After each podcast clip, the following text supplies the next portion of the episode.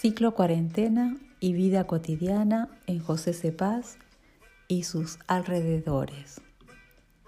Autora Alejandra Aranda. Santiago, mi marido, es un hombre de 30 años, de nacionalidad argentina, que trabaja como mecánico en una fábrica metalúrgica del Parque Industrial de Pilar a 18 kilómetros de Presidente Derqui, lugar donde vivimos y desde donde tiene la ventaja de desplazarse en auto.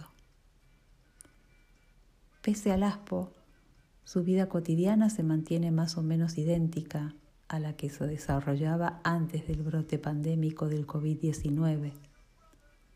Uno de los aspectos de esta afirmación es que su desempeño como proveedor del hogar y empleado de una empresa, resulta en que sigue cumpliendo su horario regular de 12 horas diarias en su carácter de 4 por 4 cuatro días de trabajo y cuatro días de descanso, aunque respetando un hábito de higiene un poco más riguroso al anterior.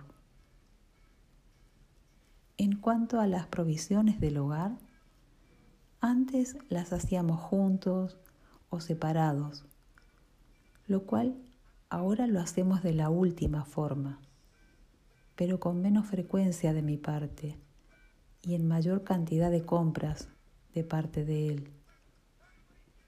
Por otro lado, sus actividades por fuera del ámbito laboral tampoco cambiaron mucho.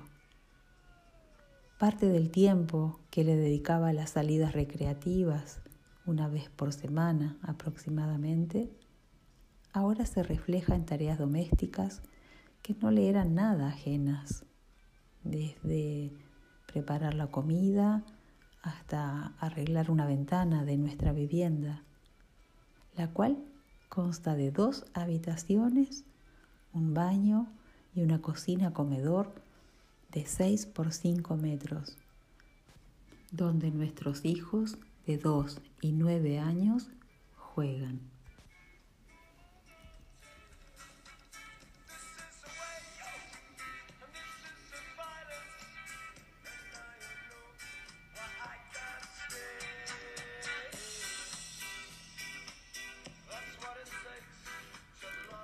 Ciclo Cuarentena y Vida Cotidiana en José Cepaz y sus alrededores. Autora Alejandra Aranda. Producción general, Laura Zapata.